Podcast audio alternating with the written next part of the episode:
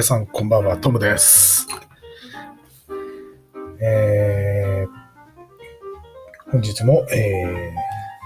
ー、入門サイバーセキュリティをスタートしたいと思います。えー、っと、今日はですね、2021年4月16日金曜日です。えー週末になります。えー、22時50分を過ぎたところです。えっと、今日、あの、ニュースをお伝えする前にですね、今日あの、実は仕事でですね、まあ、打ち合わせをしました。えっと、まあ、普段から打ち合わせは多いんですけれども、今日はあの、実は出たくない打ち合わせに出てくれって言われて、非常にちょっと嫌だったんですけど、まあちょっと頼まれたんで、まあいいですよってことで出たんですけど、皆さん、あの、打ち合わせとかミーティングに出るときってなんか心がけてることありますかね？あの、実は僕は、えっと、時間をまず心がけてます。えっと、30分以上の打ち合わせであれば、もう出席しないってことにしてます。30分以内に収めてくれって言ってます。あ、それは、えっと、自分の時間の使い方で、えー非常に負荷が大きいと、30分以上は。まあそういうポリシーで、えー周りの人にお願いしてます。えっと、もう一つが、えっと、資料ですね。あのまあ資料、別に紙があるかないかっていう問題ではないんですけど、まあ、ざっくりとした、その、打ち合わせの内容みたいなのを記して、記す、記しているもの。まあ、例えばホワイトボードに、あの、打ち合わせの要点とか書いてもらう。それでもいいんですけれども、まあ、紙があるんだったら紙で、まあ、レジュメみたいなやつを用意しておいてもらいたいといつも言ってます。まあ、それ部下に、周りの同僚にですね。まあ議論が発散するのが嫌なんですね。うん、で、最後に、まあ、これはちょっと自分のわがままなのかもしれないですけど、あの、何も決めない打ち合わせだったら出ませんって言ってます。あそれだったら連絡か相談だったらメールでくださいと時間もったいないんで、いうことをいつも言ってます。なので僕が出る打ち合わせって結構生産性が高いと自分では思ってます。はい。こういうやり方をしてから、やっぱりあの仕事が早く終わることが多いです。多くなりました。うん。で、話を戻すんですが、今日ですね、まあ、ここ10年で一番最悪の打ち合わせにぶち当たってしまいました。時間はですね、結局1時間半かかったですね。で、一番嫌いな何も決めなかった。何も決まらなかった。そして、何も資料が、レジュメも何もないまま突入したと。もう、席に座った瞬間に、もうちょっと嫌だなと思ったんですけど、まあ、結局そういうことになったと。えっ、と、終わった時に、もうちょっとこれ次出ませんって言って出てきたんですけど、みんな不思議そうな顔してたんですけど、まあ、あの、なんでって聞いてきた人もいるんですけど、まあ僕は、えー、まあこうこうこう、この3つ、あの、いつも、あの、条件として、あの、準備してもらいたいと、常々言ってるんだけど、今日はたまたまそういうのがありませんでしたね、と。で、頼まれたから出たんですけど、まあちょっと頼まれてももう出ませんっていう話をしました。まあ、ちょっと相手に失礼なのかもしれないですけど、やっぱ僕の時間を取ってるわけですね。まあ、今日30分もかからなかったんだ、じゃないかな。自分がもし、あの、ファシリテーターだったら、そんなに書けなかったなって気はします。まあ、物事、物、な内容が大事か大事じゃないかってのもあるんですけど、全然大事じゃなかったんですよね、さらに。うん。ちょっと若い方で、あの、今日、あ今日というか、この番組を聞いてる方、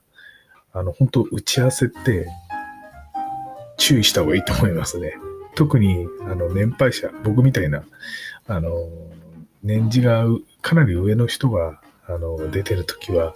本当に要点を絞って、これ相談なのか、連絡なのか、何か承認事項なのかとか、はっきりしてから、結論を先に持ってきてから、例えばあの話をするとか、そういう癖をつけた方がいいと思います。はい。ちょっとすいません。しょっぱなから雑談しました。はい。で、えー、いつも通りですね、えー、ニュースの方をお伝えしたいと思います。今日6件ありますんで、ちょっとスピードを上げていきたいと思います。はい。えー、と、まず1件目のニュースですが、まあ、地銀で、地銀の U というかですね、えーまあ、有名な横浜銀行の事件です。えー、内容としては、顧客情報を外部送信したと。表計算ファイルで別シートの存在に気づかずということです。横浜銀行では顧客情報を含むデータを誤って広告の発注主である外部事業者にメール送信するミスがあったことを明らかにしました。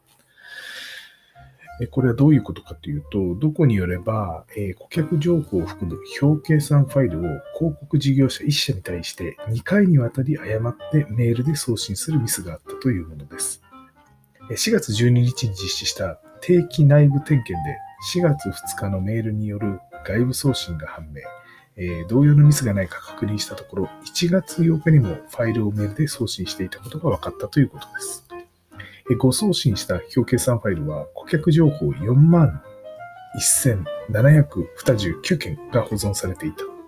ということです。え、カタカナ氏名や電話番号、性別、生年月日、メールアドレス、店番号、口座番号、スマホ決済サービス、ハマペイのログイン ID などが含まれていると。メールの添付ファイルは送信時に自動で暗号化されるが、パスワードも従業員が同経路で通知していたと。同経路でってことですかね。うん。で、同庫では従来より同事業者へ顧客に関する統計データを含んだ表計算ファイルをメールで送信していたが、今回判明した2回のメールでは、表計算ファイル内の別シートに顧客情報が含まれていることへ気づかず、そのまま送信していたと。なんでこれ、統計データに顧客データ、あ、顧客データのベースが別シートでついてるってことなんですね。うん。なるほど。はい。えー、メールを受信した事業者は、同行からの連絡で初めて問題のファイル内に個人情報が含まれていることに気づいたということです。本当ですかね？っていうのがわからないんですよね、こういうのって。悪意があったら、やっぱりこう、コピペされたりとかしちゃうんですよね。で、同校では、誤送信が判明した4月12日に同事業者を訪問。同校従業員立ち会いのもとメールを削除したということです。また内部データに、パソコン内部データ、パソコン内部にデータが存在してないか、ファイル名などから検索を検索を行って確認、合わせてメールの送信ボックスについても転送状況などをチェックし、えご送信先以外にファイルが流出していないことを確認したということです。同行では4月15日より、え対象となる顧客に対して経緯を説明するメールを送信し、謝罪を行っています。また、え金融庁をはじめとする、え所管官庁に事故を報告したということです。まあちょっと影響は大きいですね、これ。やっぱり銀行なんで、えー、こういったところは非常に重く受け止めてるんじゃないかと思います。はい。はい。ちょっと気をつけましょうということですね。これ実はあの、僕も若い時、一回、一回、うん、一回ですね、やっていて、あ、実はあの、個人情報じゃないんですけど、表現算ファイルに、まあ、やっぱりあの、こう、お知らせする相手がいるんですけど、あの、元データをやっぱりこう別シートに置いて、まあそこで集計して、あの、評、あの、評価なんかを本当に送りたい先に送れ、まあそういう形で送ってしまったというのがありました。まあ元データ見せるか見せないか、ちょっと微妙なんですけど、当時はですね、あんまり今みたいな、こういう、まあ問題の視点っていうのがなくて、あすいません、つって変なもん送っちゃいました、みたいな感じで、差し替え送ります、なんて言って、済ましちゃってたんですけど、まあ今となってはそういうのもダメなんだなってのが今ちょっと頭の中をよぎりました。はい。まあこういうことありますんで気をつけましょう。はい、二つ目です。えー、これはですね、えっ、と、白戦社というあの出版会社でですね、サイトが改ざんされ、え、悪意ある外部サイトに誘導するという事件です。え出版社の白戦社は不正アクセスにより一部ウェブサイトが改ざんされたことを明らかにしています。同社によれば4月11日未明から翌12日17時半頃にかけて、同社ウェブサイトの一部ページに不正なコードを追加され、期間中にアクセスすると悪意ある外部サイトへ誘導される状態であったというものです。不正アクセスが判明した経緯や原因、誘導先サイトの内容などは明らかにしていません。同社に取材を求めたが、ウェブサイトのアナウンス以上のことはコメントできないという回答だったようです。同社は対象となる期間に当社ウェブサイトを訪問した利用者に対し、マルウェアへ感染してないか確認し、必要に応じて駆除するよう注意を喚起しているということです。はい。まあ、不正アクセス、そうですね。えー、っと、最近はクレジットカード抜かれるやつが本当多いんですよね。この前はカステラ通販サイト、あの釣り具販売サイトとかですね。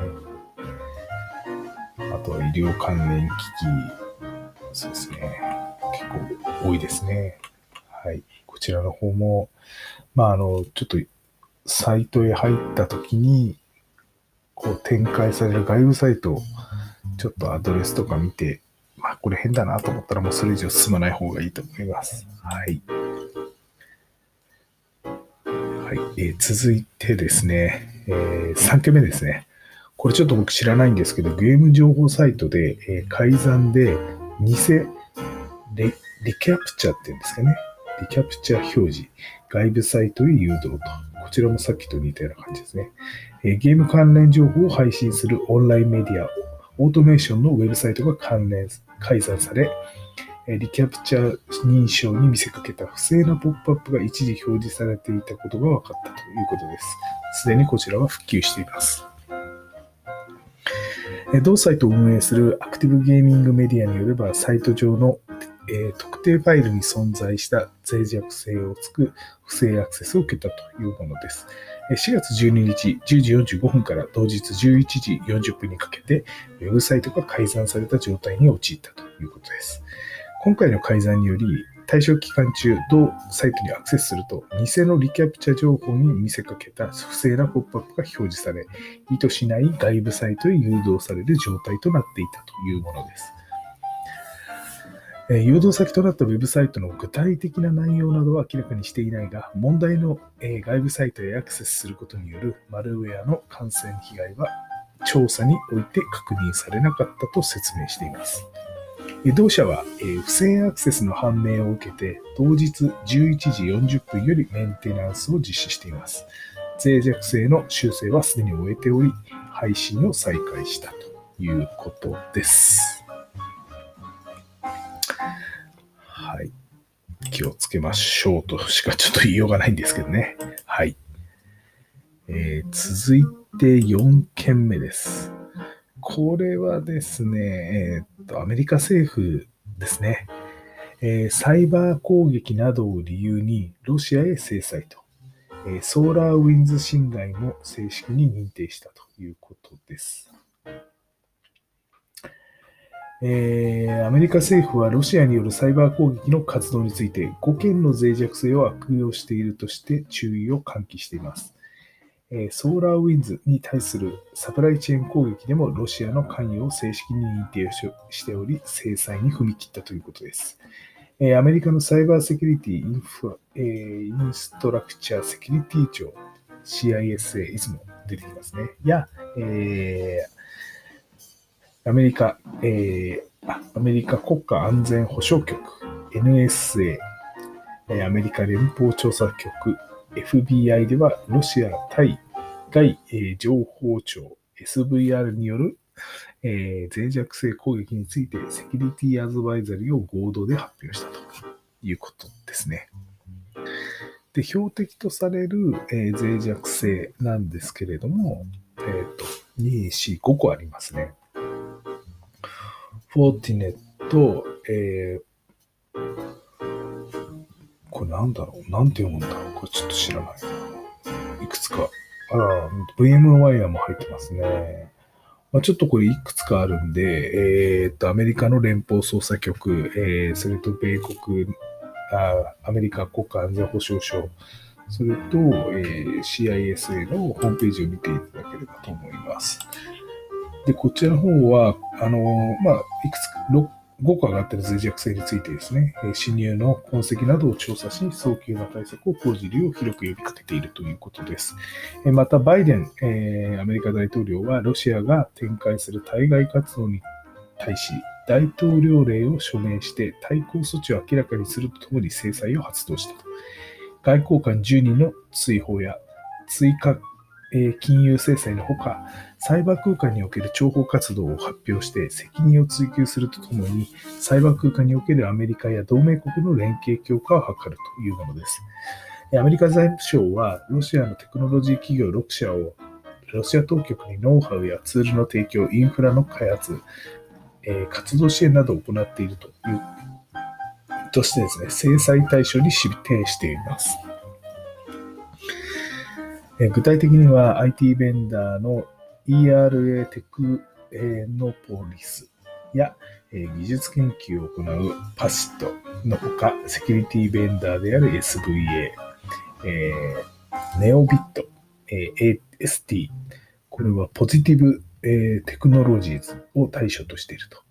でポジティブテクノロジーズに関しては、所属する研究者が今回注意喚起が行われた、えー、これなんて言うんだろう。シトリクス ADC っていうんですかね。これの脆弱性を発見報告しており、えー、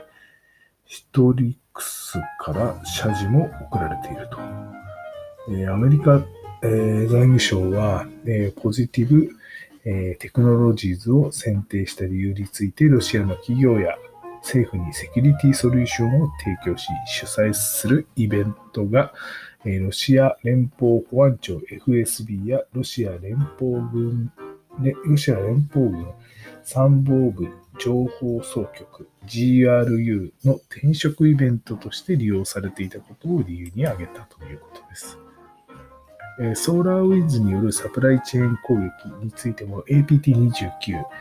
クレイジーベア、えザ・デュークス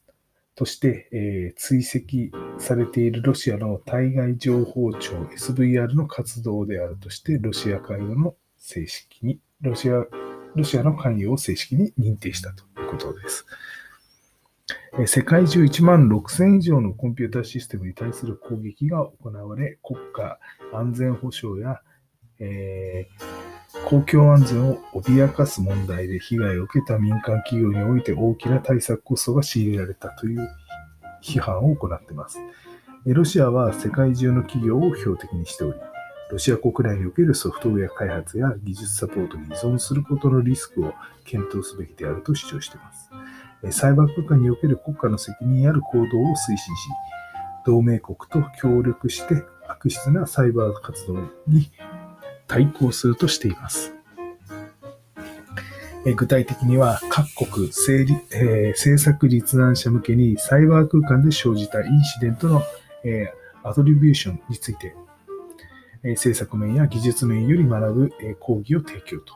サイバー空間における国際法の適用や拘束力のないものの国連総会で承認された平時の規範について、外務省の法律担当者が政策立案者にトレーニングを提供するということです。また、サイバー空間における集団安全保障の取り組みを強化すると伝えています。国防総省はサイバー空間における防御や回復に向けた演習を計画しており、えー、これはサイバーフラッグ21-1ってやつですね。イギリス、フランス、デンマーク、エストニアなどと一体になり、重要インフラなどを標的としたサイバー攻撃活動を特定し対抗するとしています。はいえー、アメリカサイバーセキュリティインフラスクチャ、えー、セキュリティ庁、えー、アメリカ政府連邦捜査局、アメリカ連邦捜査局、アメリカ国家安全保障、こちらのホームページを見ていただければと思います。はい、えー、続いての事件ですが、これは松戸市の調剤薬局で、えー、調剤済みや、えー、調剤済み処方箋や、えー、調剤力録が、えー、所在不明となっているというものです。すいません、口が全然回ってなくて。えー、千葉県松戸市にある調剤薬局の、えー、唐立薬局において、調剤済み処方箋や患者の健康保険証の写しなどが所在不明となっているということです。これ絶対内部犯行ですね、きっとね。同薬局を運営する公受会によれば3月1日に受け付けた、患者93人に関する調剤済み、処方箋や、調剤録のほか、同日に受け付けた、新規患者5人の健康保険証の写しについて所在がわからなくなっているというものです。3月11日に同薬局の薬剤師が一部処方箋が見当たらないことに気づき調査を行っていたところ、これらの書類の紛失が判明したということです。えー、同団体では不要となった書類について外部事業者に廃棄を依頼しており、これらの書類が他廃棄書類に混入し、誤って一緒に裁断処理された可能性が高いと説明しています。これ証明はできないですよね。これだけじゃ。えー、で、調剤済みの処方箋については3年間の保管義務が求められているが、え薬歴に関してはコンピューター内に保存されており、薬局における業務や患者の治療に直接影響はないということです。同会では、対象となる患者に対し、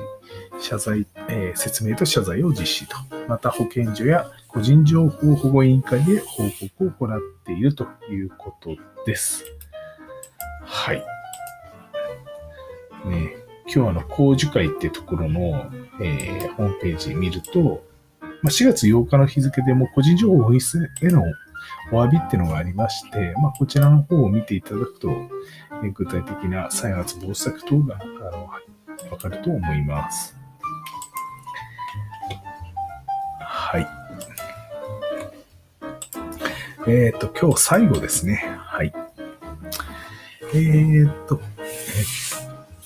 Google からですね、Chrome 90が公開、37件のセキュリティ修正があったと。前回更新からわずか1日で新しいのが出てます。Google はですね、Windows や MacOS、Linux に向けた、えー、最新ブラウザ、Chrome えー、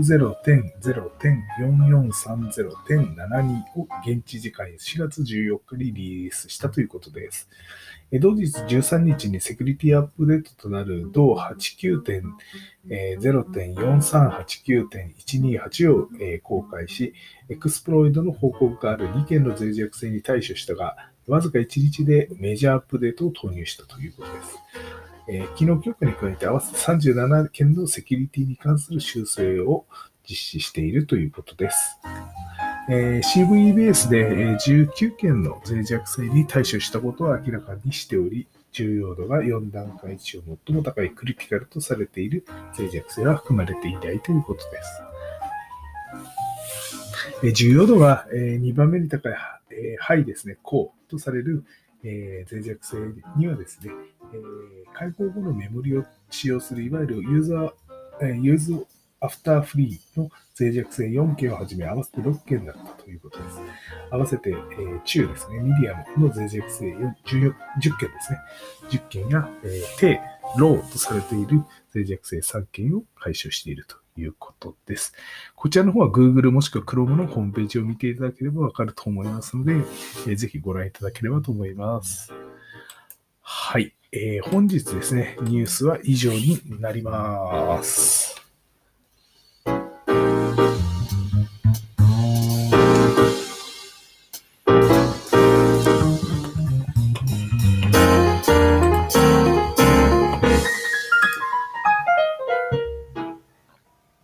はい。えっ、ー、と、最後にですね、えー、昨日も、えー、紹介しました2019年から2020年の制御システムセキュリティアセスメント報告書。これ IPA に載ってるものですが、こちらの方の各組織の対策状況。えー、4ですね、物理セキュリティの、えー、ポイントについてお話しします。えー、本日は、えー、昨日がですね、えー、っと、昨日は何だっけな？あ昨日は、えー、物理セキュリティの中で、えー、入退室管理を実施していたものの一部組織では関係者のみに制限していなかったと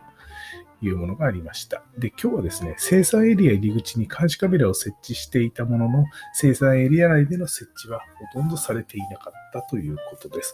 まあ、だから入り口だけに設置して、中全然設置してないっていうところがありますよってことですね。えー、ほとんどの組織において不正侵入や盗難防止を目的に生産エリアの入り口や倉庫などに監視カメラが設置されていたが、制御システムの不正操作や入隊管理などを、えー、目的に生産エリア内に監視カメラを設置している組織は一部にとどまっていたということです。えー、一定数の監視カメラは導入しているが、生産エリアへのえー、監視カメラ設置が一部にとどまっている背景として、先に予算付けや実施しないといけない対策があり、優先度が下がっていることが挙げられます。まあ、こういうところですね。うん。うちはカメラが300台以上あるんですよね。実はこれもですね、開発するんですけれども、このビデオマネジメントシステムっていうんですかね。まあ、簡単に言うとサーバーの下にコントローラーがあって、その下にですね、えっ、ー、と、まあ、あの、スイッチ類になるんで、ネットワーク系のスイッチ類になるんですけど、それがあって、末端にカメラですね。映像系のカメラがあります。えー、300台以上あります。ものすごい負荷がかかるんですね、サーバーに。だから分散系にしといた方が、ビデオマネジメントシステム安全なのかもしれないんですが、クライアントが、うん、クライアントがというかサーバーが、クライアントが、なんかこう、同じ、こう、セキュリティの意識で作られていないっていうかなんか不思議な感じがするんですよね。うん。まあね、とにかくね、すごいんですよ、規模が。で、取り付け工事もすごいんですよね。規模がね。だからうちは3年、2年半ぐらいかけてやるのかな、工事自体は。はい。まあ、サーバーなんかもね、あの、Windows サーバー使ったりとかして、修正パッチ当てないといけないですからね。で、カメラシステムって7年か8年ぐらい使うらしいので、まあね、本当不安がいっぱいっていうかね、あの、何か起こったらことだな、みたいな。はい。まあそういうのが、あの、今ちょっと準備してるんですけれども、結構なカメラ台数があるんですけれども、実は何年か前にあの、ジムの効率化で、あの、カメラを、うん、減らしたんですよね。だから、あの、資格があるんです、職場に。それが気持ち悪くて、最初作った時は、建築した当初は好きないようにカメラ並べてたんですけど、まあちょっと今そういう時代じゃないよねってことでカメラの台数斬新に減らしちゃったんですよね。だからこういうのを全部、あの、うん、フォローできてるかっていうと実際僕もできてないので、まあ、ちょっと悩ましいなと思いますね。やっぱりあるべきところにあればいいんですけどね。うん、そうですね。こういったところをしっかりやっていくのが大事なんだなって気がしますね。うん、出入り口だけじゃなくてってことですね。うん、全くその通りだなと思いますね。はい。週明けはですね、えっ、ー、と、この、えー、ポイントの続きで最後になるんですけど、入退室ログの取得はできたが、ログの確認は十分でなかったという点を説明したいと思います。はい。えー、と、本日ニュース、えー、それと雑談ちょっとさせてもらいましたが、えー、まあ土日ゆっくり休めると思います。えー、本当に今週お疲れ様でした。僕も最後に、えー、ミーティングで疲れました。はい。それでは、また来週、さよなら。